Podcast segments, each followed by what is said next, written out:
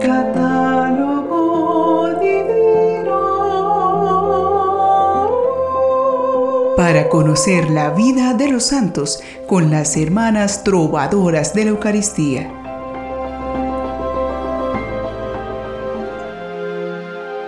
Un saludo fraterno en este comienzo de semana en el que le pedimos al Señor que los llene de su energía y su paz. En este reto de ser buenos católicos vamos descubriendo ayudas increíbles que nos da el mismo Señor. Y nuestro mayor regalo de parte de Jesucristo es habernos dejado a María Santísima como nuestra Madre y protectora. Los santos nos han enseñado que ser verdaderos devotos es señal segura de salvación. Sigamos aprendiendo de ellos y cómo la Virgen María los ayudaba en su camino de fe aquí en nuestro catálogo divino. En este día 27 de noviembre nuestra iglesia nos invita a recordar la devoción a Nuestra Señora de las Gracias de la Medalla Milagrosa. Y también se recuerdan muchos santos. Santos Facundo y Primitivo, mártires.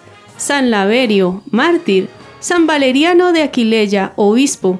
Santiago el Interciso, mártir. San Máximo de Ries, obispo. San Eusicio, ermitaño. San Cifrido, obispo. San Acario de Nollón, obispo. Santa Vilgildis, virgen. San Fergusto, obispo.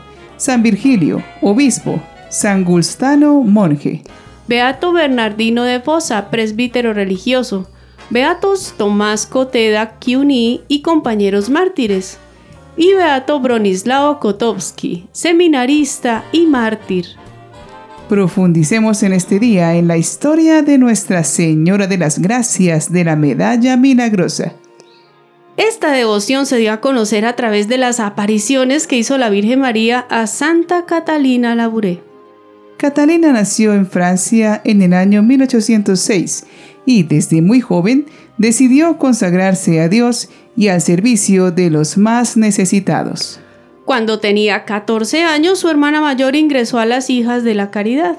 Sin embargo, debió esperar hasta los 24 años, cuando Catalina finalmente se unió a las Hijas de la Caridad. Fue entonces cuando tuvo el primer encuentro con la Virgen María. Aunque la medalla se difundió por todo el mundo, suscitando muchas curaciones y conversiones, casi hasta el momento de su muerte, aparte de su confesor, Nadie sabía quién era la religiosa que había recibido estas gracias. Catalina murió en 1876 y fue canonizada por el Papa Pío XII en 1947. La historia comienza la noche entre el 18 y 19 de julio de 1830. Un niño, tal vez su ángel de la guarda, despertó a Catalina y le pidió que fuera a la capilla. Allí Catalina se reunió con la Virgen María, la Virgen dio varios consejos a Catalina para su vida espiritual y le dijo, Dios quiere confiarte una misión. Te costará trabajo, pero lo vencerás pensando que lo haces para la gloria de Dios. Tú conocerás cuán bueno es Dios. Tendrás que sufrir hasta que lo digas a tu director. No te faltarán contradicciones, mas te asistirá la gracia. No temas. Háblale a tu director con confianza y sencillez. Ten confianza, no temas. Verás ciertas cosas, díselas. Recibirás inspiraciones en la oración. Esta misión se definió en la noche del 27 de noviembre de 1830. Catarina vio a María parada en lo que parecía ser la mitad de un globo y sosteniendo una esfera dorada en sus manos. María le explicó que la esfera representaba a todo el mundo, pero especialmente a Francia. De los anillos en los dedos de María salían muchos rayos de luz. María explicó que simbolizaban las gracias que ella obtiene para aquellos que las pidan. Algunas de las joyas en los anillos estaban apagadas. María explicó que las gracias estaban disponibles, pero nadie las había pedido. En la tercera aparición, Nuestra Señora estaba parada sobre un globo con sus brazos extendidos y con rayos de luz saliendo de sus dedos, Dando forma a la figura había una inscripción. Oh María, sin pecado concebida, ruega por nosotros que recurrimos a ti. Entonces María dijo a Catalina, Haz acuñar una medalla según este modelo.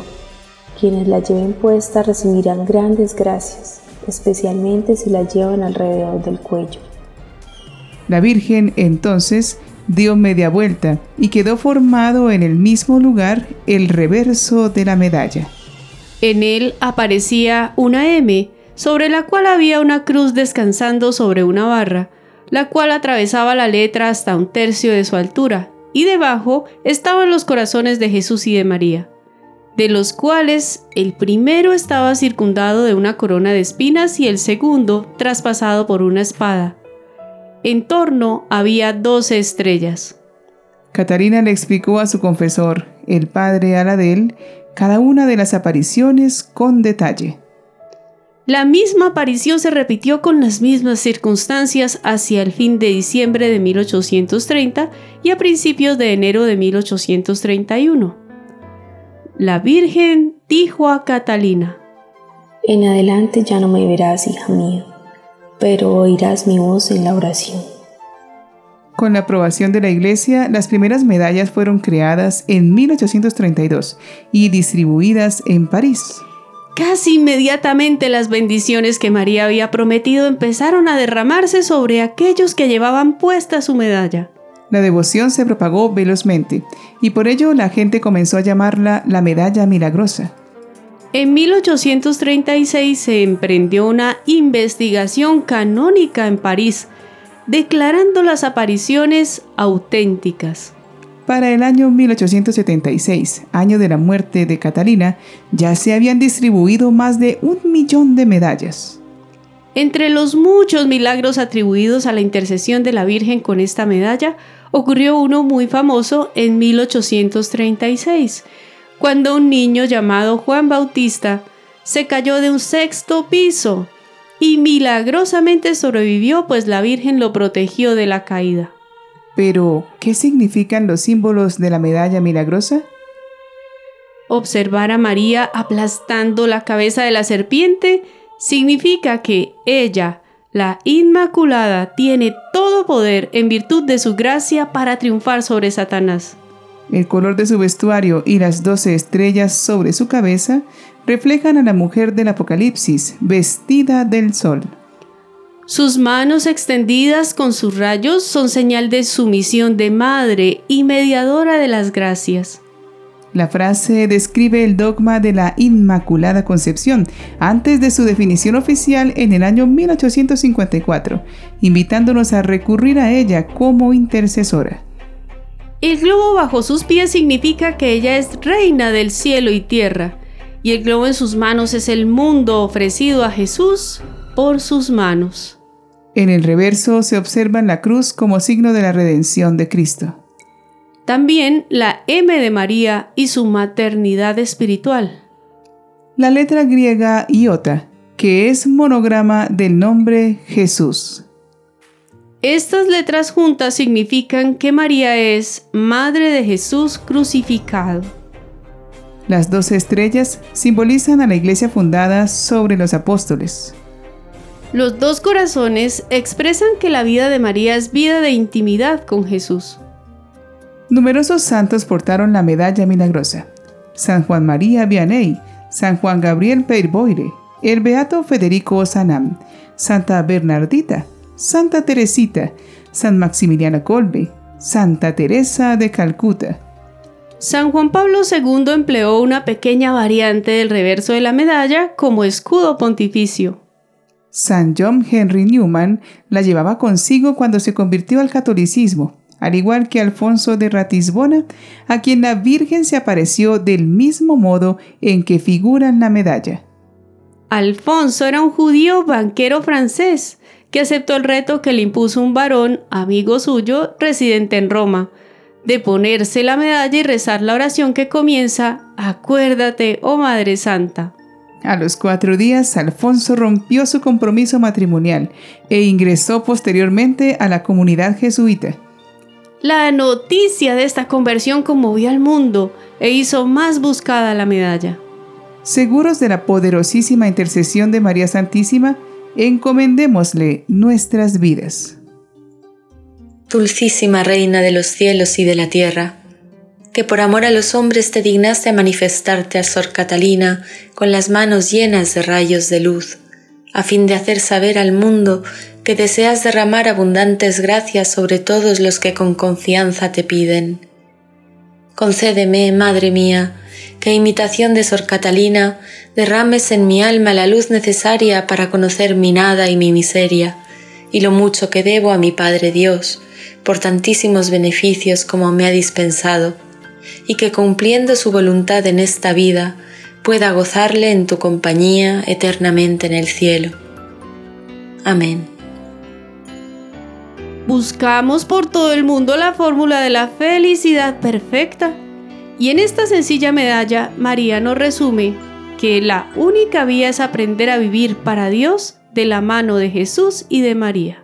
Existe un feroz combate espiritual para cada persona. Sin embargo, aunque parezca exterior, la verdad es que el gran reto del ser humano es despojarse de la soberbia, la vanidad y el orgullo.